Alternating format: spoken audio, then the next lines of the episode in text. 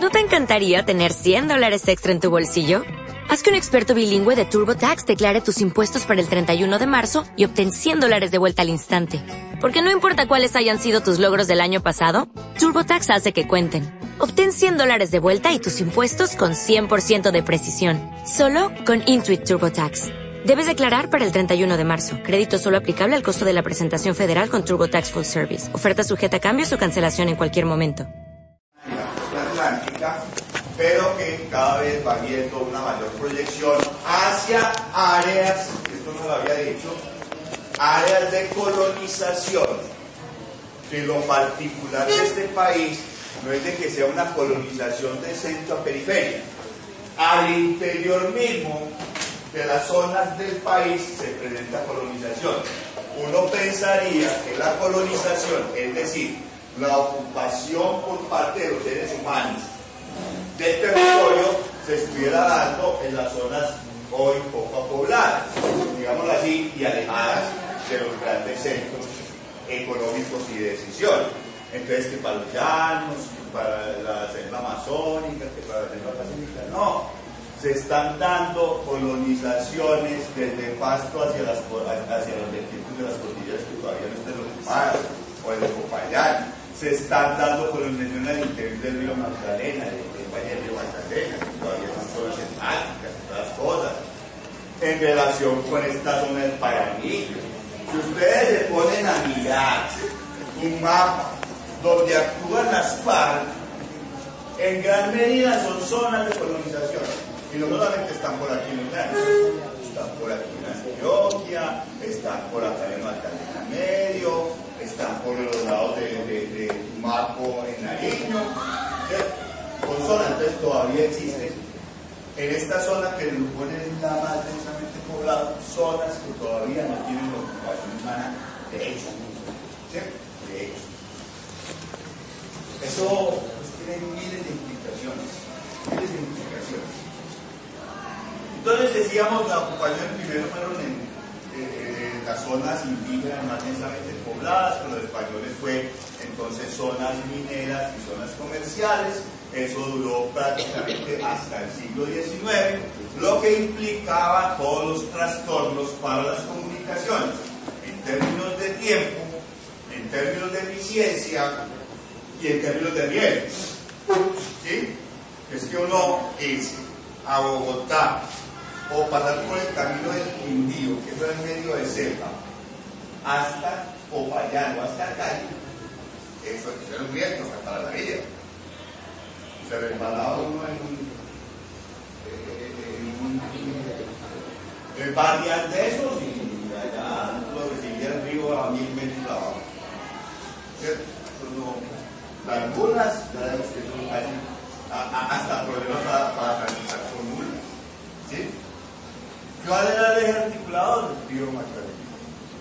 Y algunos, pues, pequeños ríos navegables, pero básicamente el eje del país era el río Magdalena. O sea que, por decirlo así, los paganeses y los bogotanos se conocían, eran en Honda, en la Dorada, eh, eh, en, Girardot, pero Girardot después, pero Honda y la Dorada principalmente. Porque esos dos lugares tan importantes Honda también casi en toda la zona sur y del país. Pero entre Honda y la Dorada, el río coge mucha velocidad, es poco profundo, por lo tanto es muy peligroso, le llaman rápidos. ¿sí? Entonces tenían que hacer transbordo hasta la Dorada donde el río se apacigua y ya quedó navegable.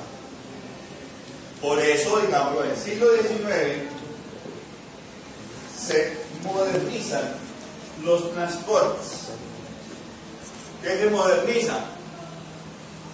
Aprovechando la revolución industrial, se traen 4, 5, 6 barcos de vapor. Ya no van a depender de la fuerza musculosa de los negros o de los indios o de los mestizos. Ya va a ser a través del carbón y la, o la leña y el agua. Simplemente. Y se construyen los primeros tramos férreos, iguales, de Tunja a Bogotá. De Bogotá a eh, lo que ya se volvió Girardot. De Girardot de Onda, entonces otra vez a Doral. Listo. Hasta ahí llegamos. Más adelante se empieza a pensar en proyectos grandes de ferrocarril, pero, por ejemplo, las diferentes regiones empiezan a buscar ferrocarriles. Entonces, Cali, Cartago. Buscando salida por un puerto de Buenaventura, que todavía tenía el problema de cruzar Panamá. No existía el canal. ¿Qué había? Una red férrea entre el Atlántico y el Pacífico, pero era limitada en su capacidad. Listo. Y eso era todo. Después la Antioquia dice, vamos a construir un ferrocarril. Y empieza desde 1870 y pico, por este señor Francisco Javier Cisneros. Y empieza desde Puerto de Río, poco a poco, poco a poco, muriéndole la gente de malaria y todas las cosas, y eso se quebró. La empresa se quebró. No alcanzó el nada, sino que Realmente, eso era, y las vías férreas estaban en función de qué? De llegar mejor al río Magdalena, desde la tierra. Por tierra. Eso era todo. ¿Qué eh, eh, pasa entonces desde finales del siglo XIX hasta comienzos del siglo XX? Desde, finales, no, finales del siglo XVIII hasta comienzos del siglo XX. Ustedes, si leen el documento sobre en capa del sentido de la historia de Colombia, el siglo XVIII para España fue un problema porque en la Nueva Granada el oro se estaba botando, las minas ya no se encontraban, los arqueos indígenas ya hacía mucho tiempo los habían fundido. La corona necesitaba billete. ¿Cómo obtener ese billete? A través de impuestos, pero ya no hay ni oro ni nada de las entonces ¿cómo? Entonces y había que sostener la armada invencible que fue vencida en 1703 por los ingleses. Y había que pensar en sostener toda la burocracia en España, etc. ¿Cómo hacer? Hay que buscar impuestos, pero impuestos de a. Y lo que tenemos que buscar es impuestos, pero tenemos que primero fomentar la producción. Si no es el oro, entonces es qué? El recurso tierra. Y en ese sentido, entonces vamos a fomentar los productos de la tierra, los productos criollos, que puedan comprarse y vender así, se puedan vender hacia el exterior. Que van a fomentar entonces cultivos de tabaco, cultivo de algodón, cultivo de añil. añil? es un tinto para la ropa. O eh, cultivos de quina o quinina, eso es la verdad. La quina o quinina es una planta que fue, todavía es muy utilizada, pues ya en proporción como fármaco, para las fiebres y fiebres eh, reumáticas y fiebres altas y complejas, especialmente la malaria. Especialmente la malaria. Y la malaria pues no solamente daba en las zonas tropicales, sino también son las tropicales, incluyendo España. Después pues, tenían ellos por problemas de clima pues mental, pero también les daba fiebres entonces, la quinina era casi como una panacea, casi que la aspirina que todo el mundo consumía. Que la tomaban en infusiones, la montaban. La quina pues era. Las maderas, también se, se, se, promocionaban las maderas. Y bueno, productos que se pudieran dar acá, y que pudieran exportar. Obviamente no iban a exportar papa, aunque sí. Claro, la papa es muy durable en el transporte.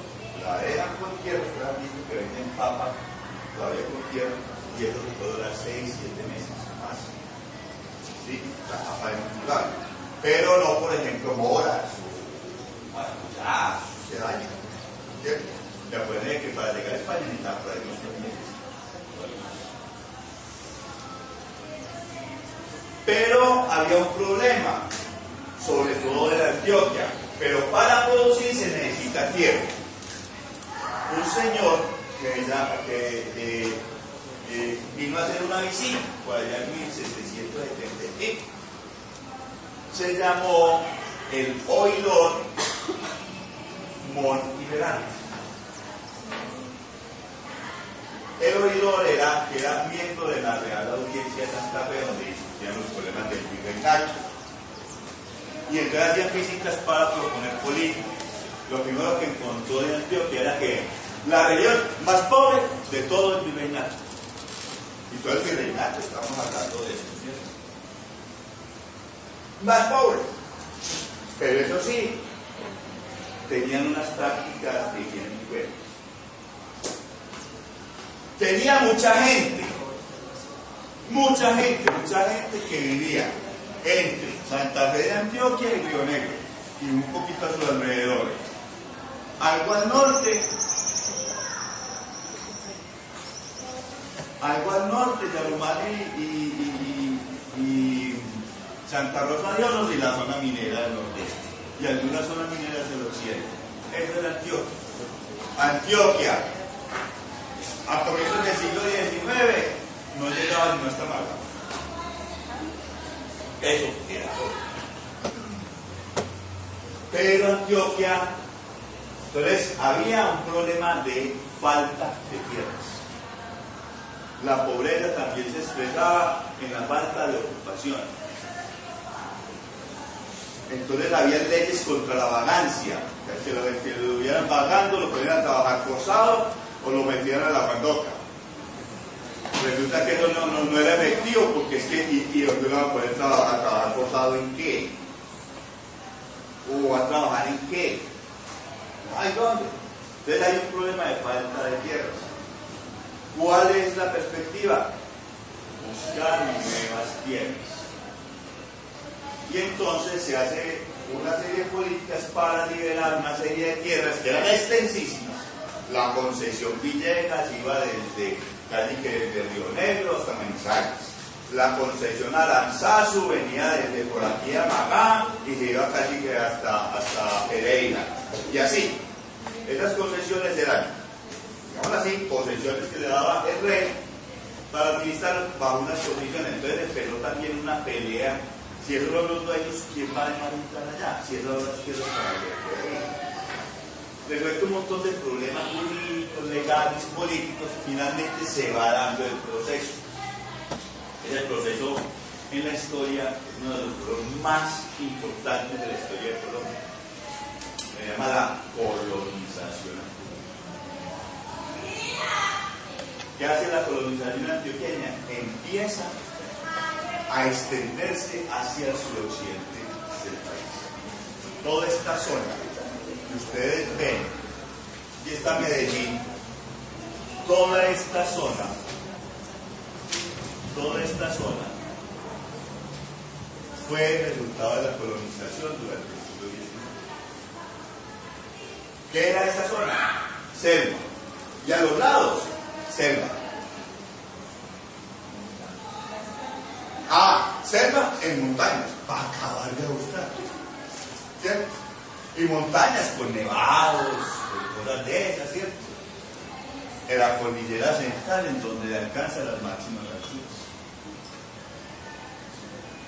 ¿Y que había? Ríos caudalosos. Mejor dicho, indios prácticamente desaparecidos. Bueno, empiecen. Entonces empiezan desde Medellín, algunos se van para el sur, desde Río Negro y Marinilla se van para el suroriente a Sonsón.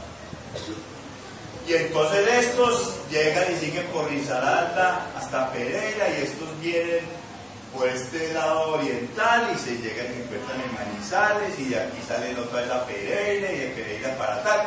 El norte del Tolima, el norte del Valle del Estado. Toda esa zona come arepa, come chicharrón y frijoles. Y ahora así pues. Toda esa zona es país. Es más, el departamento de Antioquia o el estado de Antioquia era esto. Urabá pertenecía al Cauca. Todo, era, todo esto era Antioquia. Cómo se hizo? Tumbando montes. Fue una colonización de mucho respeto a las condiciones naturales. Tumbe monte. Queme monte.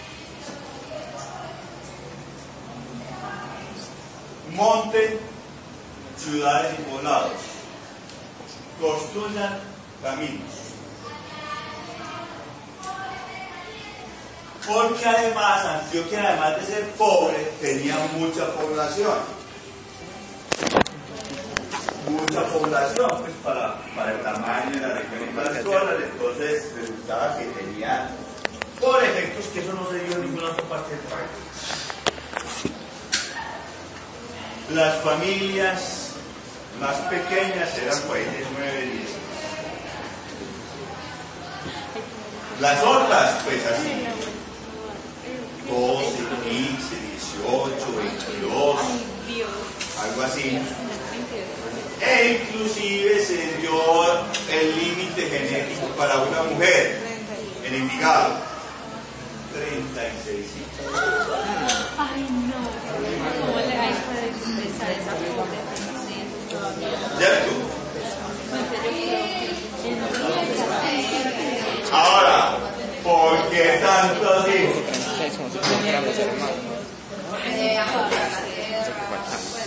¿Ok? No, yo no genero Siempre quisiera que todo el mundo sale con la- con la- con la- con la.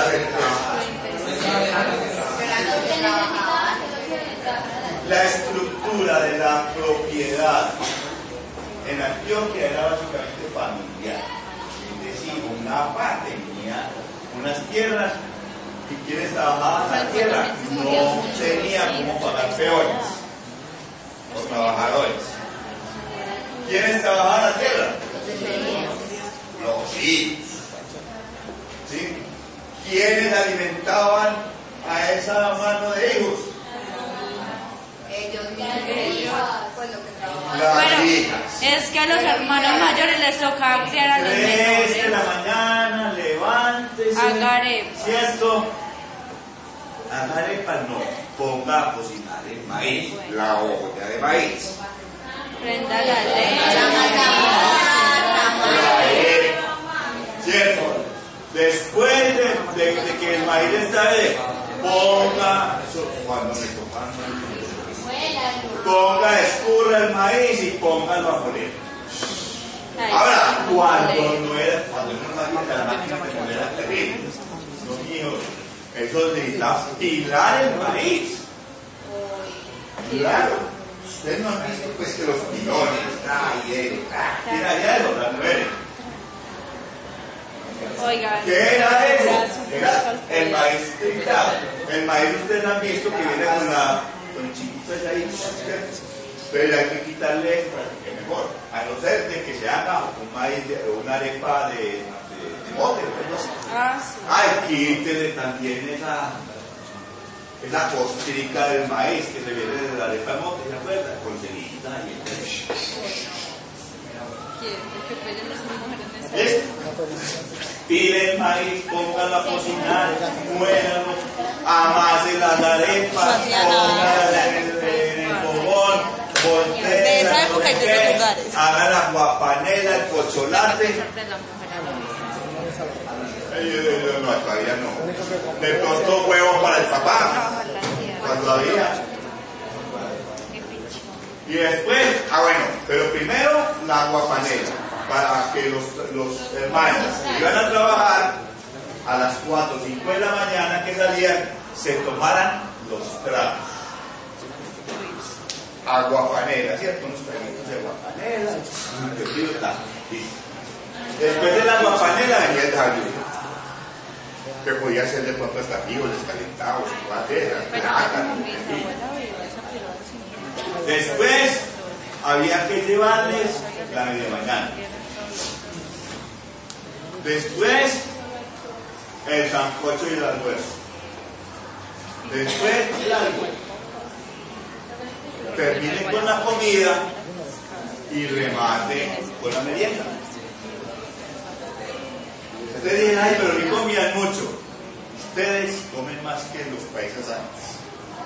Ustedes de, de toman un traguito un tinto, desayunan antes de salir, antes de empezar las clases durante las clases empiezan a comer chicles, galletitas, la fruta, tienen la media mañana. Ay, que ahora que ellos comían mucho. No, es que ellos no tenían tienda, ni tenían refrigerio como ustedes. Pero ellos, para ir a la tienda, se demoraban dos, tres días para llegar al pueblo. ¿Sí? Entonces se va dando el proceso. Entonces, ¿qué ocurre? En las familias grandes, cuando los hijos crecen, papá, yo me quiero casar. Ay, sí, tío, ¿y dónde va a vivir? Bueno, aquí usted no me va a dar un pedazo de tierra. Oye, ¿qué está empobando? ¿Qué? Acuérdate de que los antioqueños nademos con la de carro, ¿verdad? Así que vayan usted pues con ¿Cierto? Ya, pero papá, yo también tengo derecho. Pues sí, mío, pero derecho a trabajar. De pronto le doy una casita, pero usted me trabaja para mí. Pero papá, yo quiero los tener a mi mujer y tener hijos. Téngalos, pero para trabajar aquí. Pero papá, entonces me voy. Aquí. Lárguese que no puede querer quien me ayude. Y entonces las peleas de una cola, esto es me voy, y tal, tal. Claro, ya se habían organizado compañías para colonizar determinadas ciudades. Y entonces, ¿que ¿para dónde van? Me voy para Pereira. Usted como de robo, usted no va a llegar a ningún Pereira. ¿Ya te oído hablar de eso? Que no es capaz de ir a ningún Pereira. Pues Pereira se volvió el referente simbólico de la colonización. Ir a, a, ir a Pereira. ¿Sí? Ahora, iban fundando pueblos e iban desglosando el mundo. ¿Qué hacían? Lo quemaban. Bueno, repartían predios y todas las cosas porque necesitaban gente. Pero, eh, ¿ustedes han visto el cuadro de maestro Francisco Antonio Cano que está reproducido por ahí en Carabobo, en un mural así de un edificio? Que está un campesino con la mujer, El, el niño de lagos, el perro, ¿cierto? El carrier de sombrero, que está señalando allí, un montón de montes. Eso se llama horizontes. Ese cuadro se llama Horizontes, que es muy famoso para Antioquia, yo lo tengo, que lo, no lo he puesto aquí porque no hemos tenido salones especializados. Eso es parte de lo que yo quiero, con lo cual quiero ilustrar el salón. Entonces, ahí está la imagen de una familia colonizadora. ¿Sí? Pero eran empresas, o también acciones individuales, como por ejemplo la del texto que se llama del, del cuento, y espero que lo lean, se llama Que pase el aserrador, de un paisa vivo, avivado. Pero son los valores paisas, el tumbador, el envolvente, el cuentero, el que busca ciertas de interés personal, pero da apariencia de yo soy berraco, soy capaz de todo. Y empieza así, con un... Están huyendo para que no lo recluten para la guerra civil, y él se va con un boyacense. Y llegan a un sitio, hay que pasar un río, y allá hay unos extranjeros que tienen una finca. Entonces, no necesitamos sino aserrador, un aserrador, no necesitamos nada más. Entonces, se preguntan entre ellos quién es aserrador, yo no. El, el, el, el, el boyacense no, yo no soy aserrador. Y el paisa yo tampoco, pero yo voy a decir, yo soy aserrador. ¿Qué pasa en el aserrador? Yo soy aserrador. No sabía. Pero envolvió a punto de cuentos a, a, a la pareja y todas esas cosas. Y sobornó y chantajeó al aserrador que había, que le tenía que enseñar, que, o sea, es un cuento bien interesante de la colonización, pero de la doble moral paisa que hizo la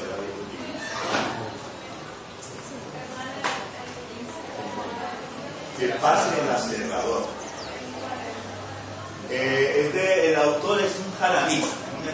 Ay, ay, ay. Ah, cerrar es cortar la madera, tanto desde el, de- desde el tronco, sierra, ¿cierto? Con serrucho.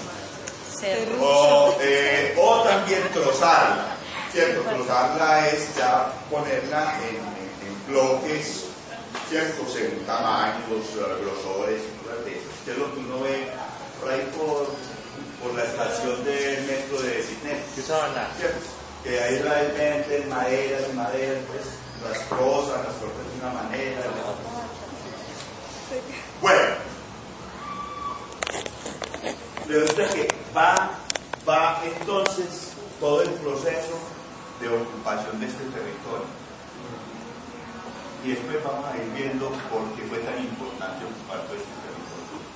O sea, en todas partes se daban fenómenos migratorios y de colonización. Pero esta zona y este proceso fue más importante.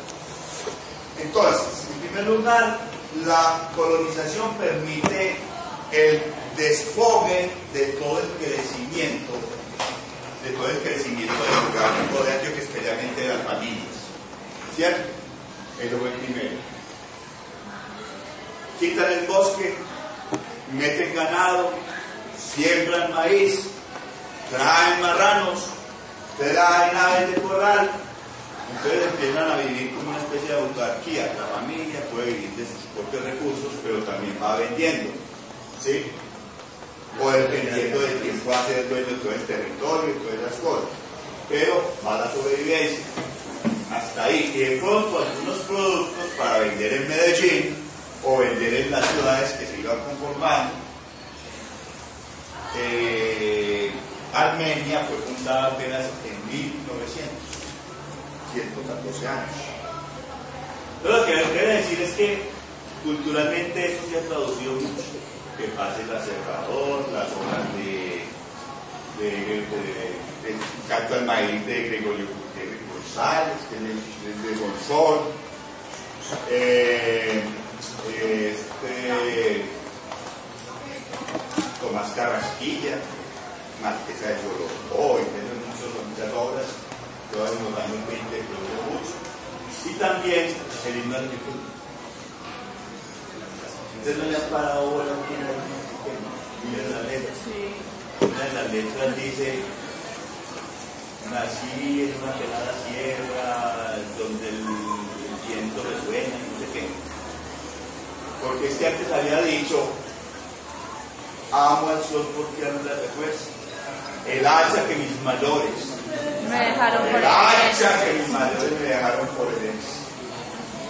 La quiero porque a los golpes libres aliento resuena. ¿Sabes lo que es un hacha frente a un árbol? Un árbol de un hacha y siempre hace claro.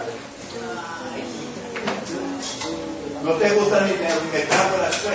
Eh, pues tapate la- tapate las orejas.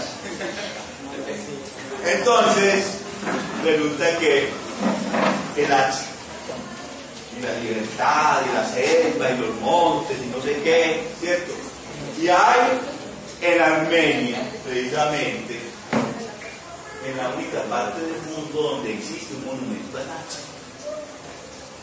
Ustedes no, no conocen eso, no conocen el parque de los fundadores, es un que el grueso, hecho, del diámetro de este, de este, este y en la mitad tiene clavado, pues calado, ¿cierto? Tiene clavado una hacha, y es muy famosa, ya no lo llaman acá porque ya del mes. Un hacha, pero una hacha, pues yo no sé quién era capaz de coger el hijo de madre hacha. Pero Una hacha grandísima. Eso, eso fue, digamos, uno de los elementos culturales que hemos tenido, que es el de, el de antioqueño. El otro, que yo he llamado el segundo himno antioqueño. El segundo himno antioqueño se llama y fue compuesto por un manizalista González, no me acuerdo el nombre, se llama La Rana. ¿Quién ha oído La Rana? La capa del hidalgo. ¿No la oído? No, cántenos. Se rompe para. Y cuatro. ¿Usted sabe que es una rana por lo menos? Claro, ni que fuéramos tan- ¡Oh, pues! Pónganle cuidado. Pónganle cuidado para que él vea la rana. Y cuatro rayos confunden el castillo y la sabana. Es fundadora de pueblos. Después.